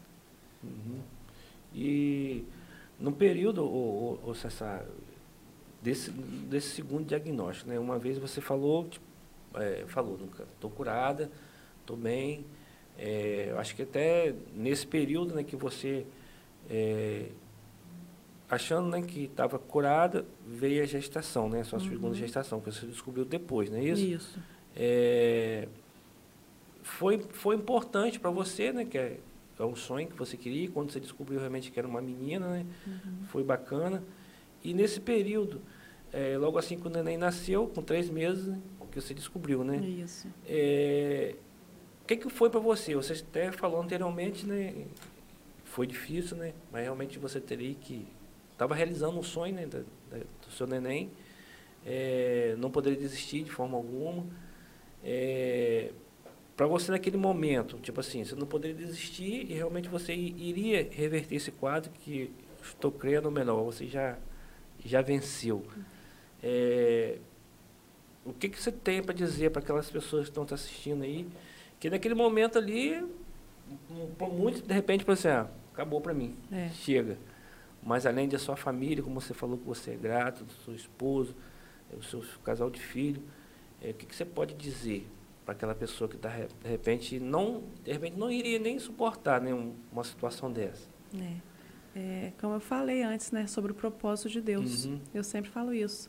Que naquele, naquele primeiro momento eu, eu me desesperei, mas eu perguntei a Deus depois qual era o propósito daquilo, que, eu- o que Ele queria que eu aprendesse com aquilo. E, como eu falei anteriormente, cada um tem um propósito. Então, se, se Deus permitiu algo na vida de alguém, se Deus permitiu algo na sua vida, é porque, com certeza, Ele vai fazer algo. Alguma coisa Ele vai operar ali. Às vezes, eu sempre falo isso, o, o propósito dele sobre mim. Não é nem, o propósito dele não é nem comigo. Eu estar passando isso, às vezes o propósito dele não é nem comigo. É outra pessoa, a- é uma outra pessoa através de mim. Então, é sempre enxergar assim, que em tudo Deus tem um propósito. A gente viver assim, acho que muita coisa Faz a diferença, faz a né? diferença, com certeza. Essa, essa realmente você é a, é, a, é a guerreira mesmo, a qual que tem nos inspirado aí para bastantes pessoas. Vai ver os comentários aí, Macedo? Tem, tem mais. Tem comentário aqui da. Da mãe da, da Sabrina. Aqui, ó. Silvana Freitas. Minha inspiração de cada dia. Hum. E Bernardo também pra. Mãe, vovó falou que você ia aparecer aí. Ele tem quantos anos? Ele Oi. tem oito. Bernardo, um abração pra você, meu irmão. Oito anos. É, Amanda Batista, menina guerreira, admiro muito ela. Deus abençoe sempre. A Camila Ramos, orgulho define. É, Camila também aqui, minha vizinha, guerreira. Silvana, meu amor. Silvana mandou mais uma mensagem aqui, ó. Amor meu, tô aqui. é isso que a gente que precisa, ó, tô aqui. É. Isso Minha faz mãe- a diferença. Minha né? mãe às vezes não precisa nem falar. Só ela não olhar, só né? em existir, ela É. já. É, Já sabe que ela vai estar lá. É, com Nem certeza. precisa falar. Ela não precisa nem falar, ela, ela só em cada passo que ela dá, ela já transmite isso. É, e E foi um período assim difícil, como né? todo mundo, né, que eu que está ali na minha volta, é assim. Eles fazem eu respirar isso. Meu, a minha família ali, eles fazem minha mãe, minha irmã, meu marido, meus filhos, eles fazem eu respirar isso. Eu já acordo sabendo que, eu tem estou um- ali envolvido Uhum. naquela nuvem de, de proteção, de, de carinho, de amor. E isso, né? Parece que eu estou realmente flutuando. Parece É. que eles são a minha, a minha segurança através de Deus. E mediante esse baque que você levou, foi onde que você perdeu seu pai também, né? Justamente. Eu, eu, falo, eu sempre falo que 2021 foi um ano assim que Deus deve ter alguma coisa realmente muito grande. Porque logo depois do diagnóstico foi quando a gente perdeu o meu Hum. pai. Uhum. Foi logo em seguida. Foi difícil, né, Sabrina? Mas realmente você é, é mulher guerreira, né? É, guerreira, é. guerreira. Que faz a É uma diferença. inspiração para nós. É, isso aí. Eu, assim, o que mais me marca assim, na vida da Sabrina é o sorriso. Porque desde quando, lá atrás, quando, do- no prim- primeiro diagnóstico, ela. No Facebook eu vi você falando, não lembro com quem, mas sempre com um sorriso, sempre com a maquiagem ali, É. maquiadinha. É sempre assim. E eu, eu sou assim mesmo. Tem dia que eu tô mais, né? Como eu falei, tem dia que tem aqueles momentos que a gente fica assim mais preocupados, Sensível, né? mais sensíveis. Às vezes é um exame, às vezes é. A gente tem essa sensibilidade, né? Mas o meu dia a dia é isso aí. Eu sempre. Eu vivo pela fé. Eu falo isso. Eu vivo pela fé. Eu respiro a fé em Deus. E esses momentos assim, tá tudo bem também, não tem É. problema nenhum. Mas como é bom a gente vencer sorrindo, porque assim, eu- eu- como experiência de vida, a gente, quanto Assim. mais a gente sorri, tô falando de mim agora, quanto mais a gente sorri, mais fácil as coisas ficam, mais, os problemas ficam mais fáceis de resolver. Agora se a gente se entregar e ficar ali naquela, naquele mundinho ali do abatimento ali, e entregar os pontos e ficar chorando, ou então ficar reclamando, É. porque a reclamação também é, É. terrível. É. Você ficar Murmuração, reclamando não né? adianta nada, consome energia da gente. É. É verdade. Quem está perto da gente também sofre. É Você imagina verdade. você estar perto de uma pessoa que o dia todo, ah, que eu tô, que eu tô sem dinheiro, eu tô com isso, eu perdi o emprego, que eu tô doente, que eu tô nervosa, que não sei o quê. Vai adiantar o quê? Nada. Nada. Não muda nada. É. Eu sempre falo isso. Em vez de que a, reclamar, a nossa melhor. posição de, diante dos problemas de, de reclamar não vai mudar o, o, o fato né, Não. do que está acontecendo. Então a gente tem que ver a parte boa das coisas, Uhum. tentar né, sorrir, ir para frente, resolver aquilo ali, né? Gastar essa energia que ia gastar com, com a reclamação, gasta sorrindo. Muito É. melhor. Vai fazer muito mais bem para você e para quem está perto também. Principalmente para quem está perto. É verdade. Sabrina, você viveu alguma experiência, tipo assim, a pessoa te saber né, do seu diagnóstico como primeiro e segundo, te dar um abraço e tadinha. Esse tadinha aí eu acho que não é bacana, né, Sabrina? É, não é não. Entendeu? Mas isso aí a gente vive muito, a gente vê muito. É, é, É, tadinha, E mas às por vezes, é, é, eu, eu assim, eu não absorvo aquilo, só que às vezes é tão ruim para uma pessoa que já está, né, É. debilitada, já está Uhum. triste com aquilo, e escuta, oh meu Deus, tadinho, não é isso, né, que a gente É. né, precisa ouvir. É uma palavra de, de levanto, incentivo, né, né? de, de incentivo. Eu não absorvo nada disso, eu escuto demais, mas não absorvo nada disso. Diante desse, desse momento, então, porque É. aos olhos humanos, né, as pessoas especulam muita coisa, falam muita coisa, imaginam muita coisa, né, e, e realmente eles né, ficam tadinha. Mas não é isso que a gente precisa É. ouvir, é de um incentivo, realmente. É isso aí. E assim, aqui no, no- no nosso podcast, que é nossa equipe, nós, estou falando assim, eu nem perguntei nada em ninguém não, mas já estou falando já porque eu sei que é uma coisa que está tá explícito. O que você precisar do nosso podcast aqui, usar o nosso canal de comunicação, seja no, no Instagram, no YouTube, você pode usar, é seu. Agradeço. Estamos à disposição, sim. Estamos à disposição. E no mais, né, ó, a gente agradecer, a hora já está avançando já. já Passou é mais de rápido, nove horas. É, mais de nove horas já. Mas é, queria te agradecer, Sabrina, pelo, por você se ter, ter se disponibilizado, estar aqui com a gente aqui. Foi muito importante essa, a, a sua presença aqui, tudo que você falou aqui. Eu creio que tem muitas pessoas, eu acho, que estão aqui nos assistindo, às vezes estão pensando até em desistir da própria vida por causa da depressão, por causa do, dos problemas do dia a dia, né? Mas uhum. a sua, a sua, seu testemunho de vida trouxe mais força para essas pessoas, fez bem para a gente também que está aqui. Estou falando a gente, né? Não, são os seguidores, uhum. não estou falando nós aqui. E com certeza também para os nossos seguidores, que a gente tem muito carinho com eles, muito cuidado, né? Então, só tem que te agradecer. Eu que agradeço. Eu sempre falo que falar disso, às vezes as pessoas acham que falar disso é um pouco pesado, né? uhum. né? Para mim, mas não é. Eu sempre falo que, assim como falar das experiências de Deus, me faz relembrar de tudo que eu estou passando e, assim, da minha força, de como realmente eu sou forte. Isso, além de, né, do nosso intuito ser é, passar uma mensagem positiva para as pessoas, também é muito edificante para mim. Então, eu que agradeço por estar aqui hoje.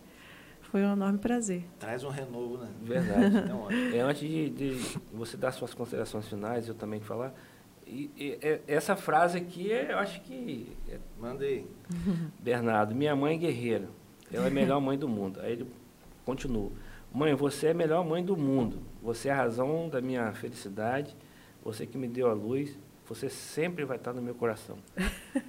Bernardo, um beijo, cara. Você, te amo, filho. você é diferente. Mediante umas frases dessa aí, não tem é, como ficar parado. Tá né? vendo? Isso aí só é a prova de que eu não tenho motivos para desistir. De, de forma alguma, né? É o meu combustível, realmente. Bernardo, você é um baluarte. Valeu, meu amigo. Sabrina, eu quero te agradecer, Sabrina. Te agradecer. É, desde o início que eu fiz contato com você, você aceitou de estar com a gente. Quero agradecer a sua família, seu esposo, que veio te dar uma força, é, de estar com a gente. Você poder estar em casa descansando, cuidando da caçulinha, também do Bernardo, mas estar aqui incentivando realmente aquelas pessoas que já estão, como você falou, falou algo muito pertinente aí. Às vezes as pessoas estão tá com tão pouca coisa, né? Querendo desistir, e você está aqui como um, um, um exemplo para muitas pessoas. E eu quero te agradecer mesmo. E aí, as suas considerações finais Eu que agradeço, aí. como eu falei, é sempre um prazer falar disso para mim. Eu gosto muito de falar disso, porque é muito edificante para mim e eu espero que eu tenha alcançado a vida de alguém, né? E que as pessoas possam sempre estar ligadas em relação à saúde, mas principalmente em relação àquilo que Deus tem para elas. A minha mensagem é sempre essa: saber o que Deus tem para gente. E é para isso que eu vivo. e mais uma vez, muito obrigada. Tá certo. Aí vocês estavam nos assistindo aí, estão assistindo, obrigado aí pela audiência. Tamo junto, é nós, uma boa noite aí. Fique com Deus. Valeu, pessoal. Até a próxima aí, quinta-feira que vem. Essa é, quinta-feira agora, quem Nosso hoje? amigo Júnior Florencio, nosso contador aí do município, empreendedor, vai estar com a gente aí. Beleza. Pessoal, tamo junto aí. Até quinta-feira, às 19h33. Tamo junto aí. É nós. Valeu.